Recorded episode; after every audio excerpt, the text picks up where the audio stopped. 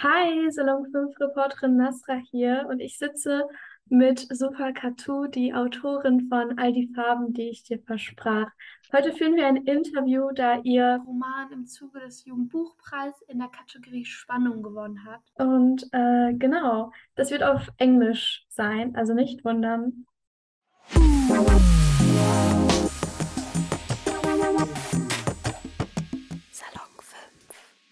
So, hi, I'm glad you're here. Can you please introduce yourself? Thank you so much for having me. Um, so, my name is Zoulfa and I'm the author of As Long as Trees Grow, or in German, All die Farbe. So, my book is a speculative contemporary, and it follows this girl who is trying to find a way out of Syria before her pregnant best friend gives birth. And at the same time, she is battling these hallucinations that seem a bit too real. Um, so, I am an author, but I'm also a pharmacist, and I'm doing my master's right now. This is my lab. This is this is where I work. I took a spot so I can do this interview. Um, and I am Canadian, but I live in Switzerland, which is a very, very beautiful and inspirational place to write stories in because it looks like a Studio Ghibli movie here. Um, in my free time, I love to read. I love to walk outside in nature. I like to bake. And obviously, I love BTS, so I like to listen to BTS music.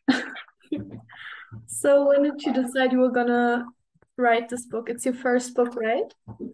Yes, this is my debut novel. And the idea came to me when I moved to Switzerland and I was learning German. So, in a German class, you have people from all nationalities and they come with their different opinions and thoughts on the world.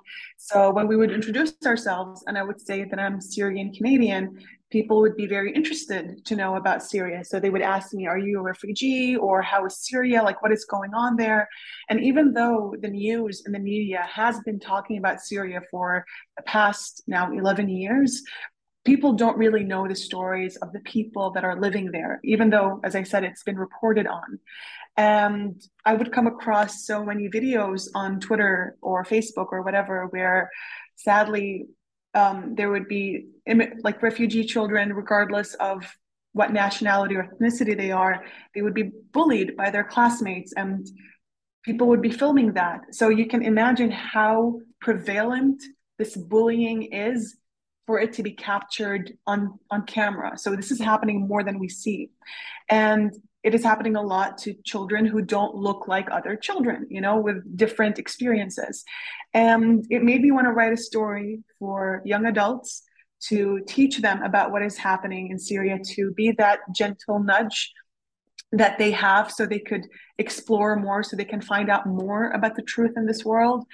And so I collected what's going on in the news. I had to do a lot of research about what the news was saying, the stories of the people that they shared on social media. And I gathered all of that and I made it into a story to teach young adults um, empathy. And it has been amazing because I've been getting so many messages on Instagram from readers who are 16, 15 years old who have read it and they're like, wow, this, thank you for writing this book. And I'm like, thank you for reading it. This is why I wrote it for you people. Was it difficult to um, to navigate between showing the culture and the war in Syria? Mm. It was it was a bit difficult, yes, because as you said, the news only shows the destruction and the sadness, and so they never show, for example, the other side, the hope, and that is something that it is the survivors and the people who are living in Syria who talk about it more, but that is always usually in Arabic, and because English is not the mother tongue of obviously Syrians, and it's not a language that a lot of Syrians living in Syria know. And so, whatever they would be talking about, you know, in their in their hearts, or what is happening, or even like their hopes and dreams, like showing all sides of Syria, it was always in Arabic. And so that is what I had to take and translate into English into my own characters that um, to show that the hope and the culture that goes along with the devastation because I don't want people to think about Syria as a place that has been destroyed or people who are poor and hopeless and they have nothing. No, that is not true. Syria is still like the Syrians are still very, very strong people, people who have still have hopes and dreams. And that's why till now they're surviving, because if there was no hope, this would have been over in a matter of days. But it's been now 11 years and they're still fighting for their lives. What kind of books do you like to read most? Um, I like anything with a good story, so I'm not really, you know, attracted to one genre. I like anything that has a good story, but it's like it depends on my mood. So recently I really like um rom-coms, which are so cute. Like um I've been reading now um, a series called Starlight Farms, which is so so adorable. Um reading Emily Henry's books, which I love. Um, but I have I do have a few favorites like in fantasy that I was waiting for, like um, Legendborn by Tracy Deonn. Was very very excited for Bloodmarked when it came out. So it's like it really does depend on the mood. And in what ways is your own novel based on your own life? I think it's more about my hopes because that's something I wanted to give my characters. Um, and by writing the hope in their lives, it helped me find it in my own. And so it's like those soft moments between Salama and Kenan when they would talk about Studio Ghibli or their future. And it just shows that, yeah, the softness in the darkness. And it made me feel like I should be happy. Like I want to be happy with my life. I want to live every life like it's a Studio Ghibli movie. Same way that they're trying to live and not survive. What was the hardest part about writing the book? I think the sad parts where, you know, I had to show the people in pain, I had to show the reality, that was very, very difficult to write. I cried a lot. And it's revisiting stories that I knew from the media, obviously, that has been talked about within the Syrian community, within the Arab community. And so remembering those stories made me like it made me really really sad. Um, but it was actually actually kind of cathartic to write as well because i had all of these stories in my heart and i didn't know how to express what i was feeling and i was able to do that through this book. So in a way it was sad but but cathartic. So i was like at the end of each sad chapter that i just let it all out like it was therapy. And what was the nicest part about it all uh, writing Salama and Kenan falling in love, which was so cute. I loved writing his scenes. He was the ultimate soft boy that I think we all deserve to read and have in our lives. So I was really, I was really, really proud of writing him. Are any more books planned in the future? I do have a second book that is hopefully going to come out within two years or a year. Depends, you know, publishing is always they decisions are made you know before and we still don't know. It's all it's a whole thing.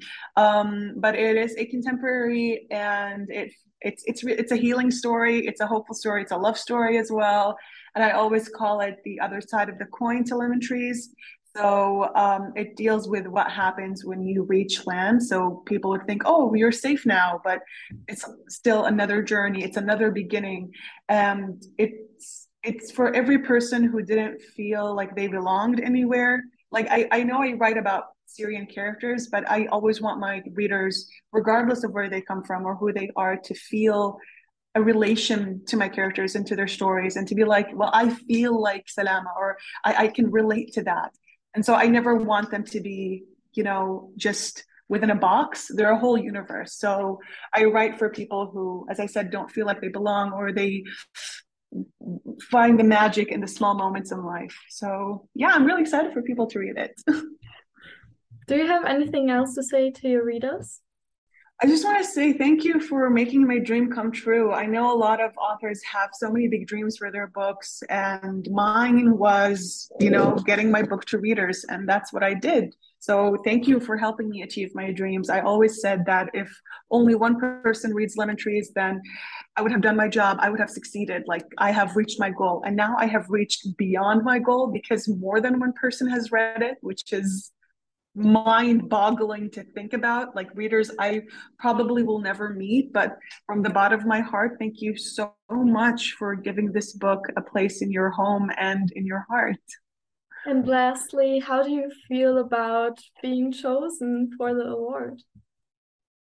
I feel Im- immensely honored because I never thought it would happen. Like, it just as i said like i i just i had this goal that i wanted to give it to readers but the fact that people loved it so much that they nominated it and then it won like that is that is beyond dreams so thank you so much for this honor. I mean i'm just i was like ah! When i saw the email like i, I screamed.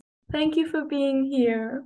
Thank you for having me Okay, das war das Interview. Wir haben heute darüber gesprochen, wie der Prozess war, von dem Schreiben bis zur Veröffentlichung und ein bisschen in ihrem persönlichen Leben. Schaut auf jeden Fall bei Salon 5 unterstrich auf Instagram rein, falls ihr mehr hören wollt. Und ja, ciao, ciao.